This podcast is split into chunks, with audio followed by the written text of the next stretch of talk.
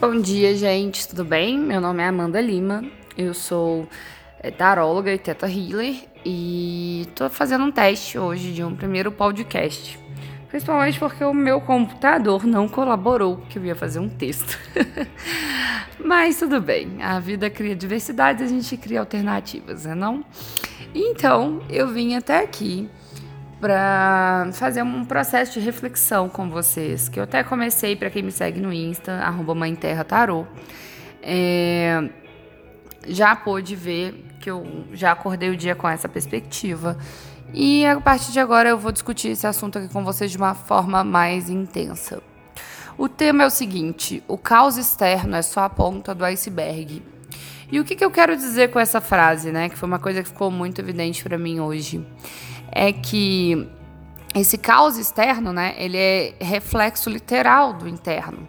Só que muitas vezes de um caos inconsciente, que a gente não tem essa percepção clara, né, de que ele está ocorrendo. É aquele caos de que você olha para você mesmo e fala: "Gente, mas está tudo bem. Por que que fora está tão caótico, né? Eu tô de boa, tô trabalhando, tô pagando minhas contas, né? Tô comendo dentro do, do ok, e, mas está ali debaixo de várias e várias camadas é, a origem desse caos. E qual que é a grande questão opa, da origem do caos que eu acho que é importante a gente discutir?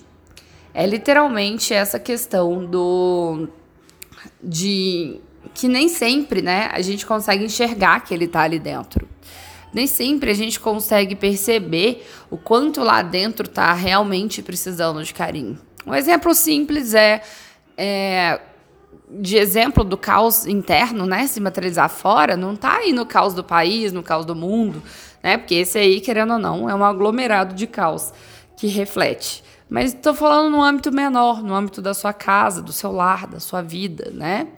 E como isso pode é, te ajudar a mudar a sua realidade. O que, que seria o caos? É, o caos que tá aí debaixo, várias camadas de tá tudo bem, não, eu tô de boa, eu tô lidando com as coisas, né? Mas a gente tá lidando em que nível? A gente tá lidando em qual, qual nível de comprometimento? Quanto a gente está realmente disposto a lidar com aquilo?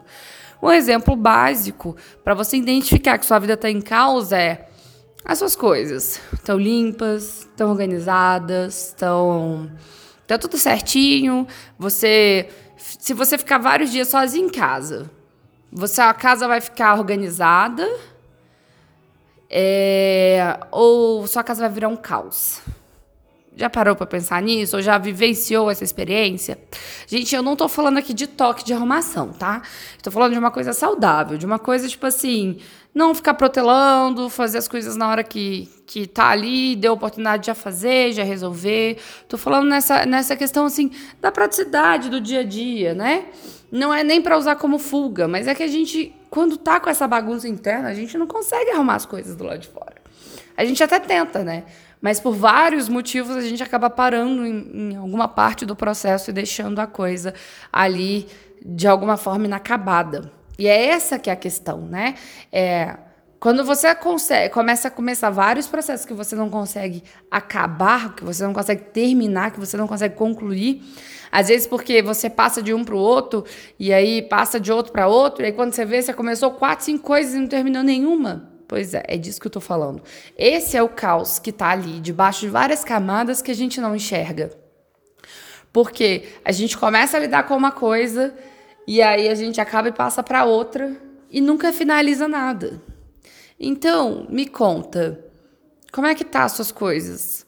Quanto você tem largado as coisas no meio do caminho? O quanto a sua vida tá bagunçada?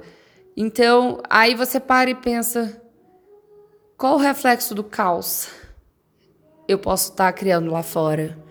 Entende? Como isso pode estar tá gerando um caos na minha vida externamente para me alertar de uma coisa interna? Talvez a gente precisa ficar ali naquela situação, naquela bagunça por dias até conseguir acordar e falar: "Poxa, isso aqui é só um reflexo de como eu cuido de mim, de como eu me amo ou não me amo, no caso, né? De como eu me dou valor ou não me dou valor."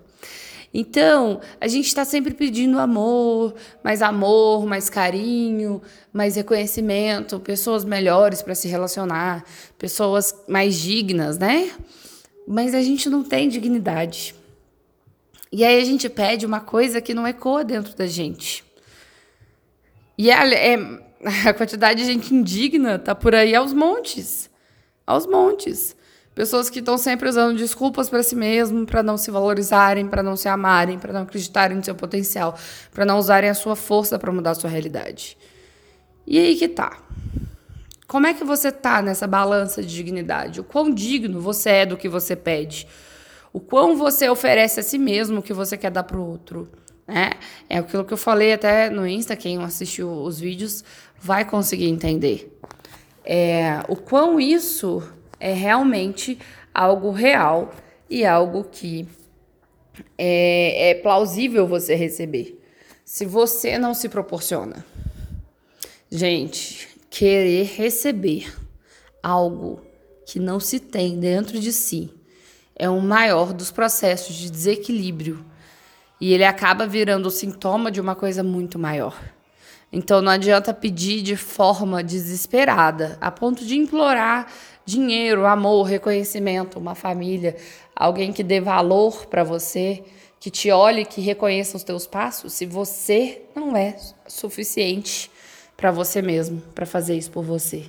Então, gente, vamos repensar. Mas é repensar, não é enfiar o dedo na ferida, gente, é repensar do ponto racional, racional. Tipo, se eu quero um parceiro que me reconheça, eu tenho que ser capaz de me reconhecer para até para eu entender se aquele cara ali me reconhece mesmo, me dá valor mesmo. Se eu quero é, um amigo bacana que vai me agregar, será que eu tô sendo um amigo bacana, que tô agregando as pessoas, que tô construindo, que tô edificando? Entende?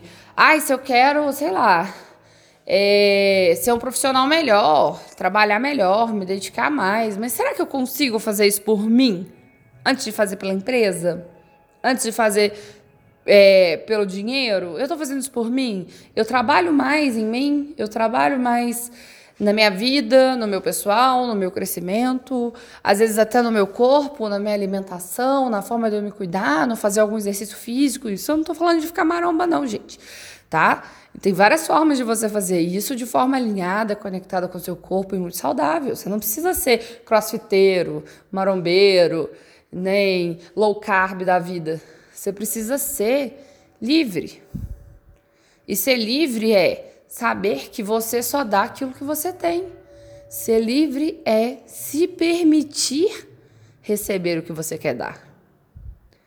Porque não há liberdade quando a gente se coloca na situação de refém da vida, de refém dos outros, de querer oferecer. Que amor é esse que a gente está querendo dar? Que a gente quer se entregar, a gente quer se acabar no mundo da pessoa, se transferir da nossa vida para a vida da pessoa para poder tentar salvar ela, né, para fazer tudo por ela que a gente não faz pra gente. Gente, que realidade é essa de amor?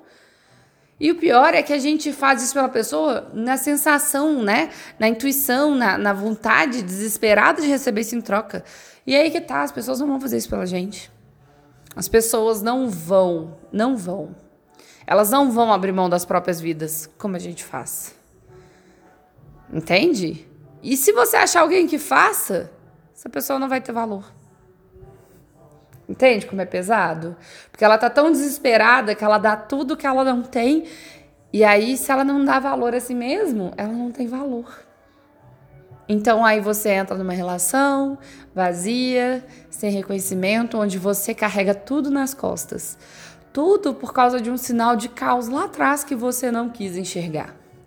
Então, Bora lá, gente, bora começar a trabalhar, aproveitar essa quarentena que tá aí, né? Podem estar tá falando horrores, mas sinceramente a quarentena é um tempo divino para esse crescimento, para esse autoconhecimento, para essa evolução.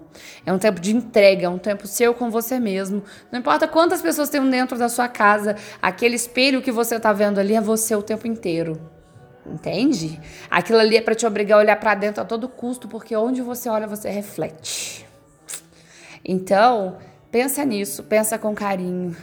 Procurem ajuda, procurem terapeutas, procurem nutricionistas, procuram pessoas que vão ser exemplo, vão ser apoio, vão ser um porto seguro para te ajudar nesse processo.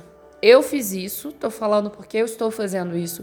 Eu estou aproveitando para ressignificar a minha vida, a minha relação comigo, com o meu corpo, e através disso eu tenho descobrido assim faltas absurdas, excessos desnecessários, uma carência, né, que eu sempre conheci, mas que eu nunca entendi de onde veio, e agora eu sei.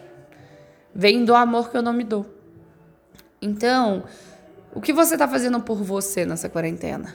O que você está vivenciando por você?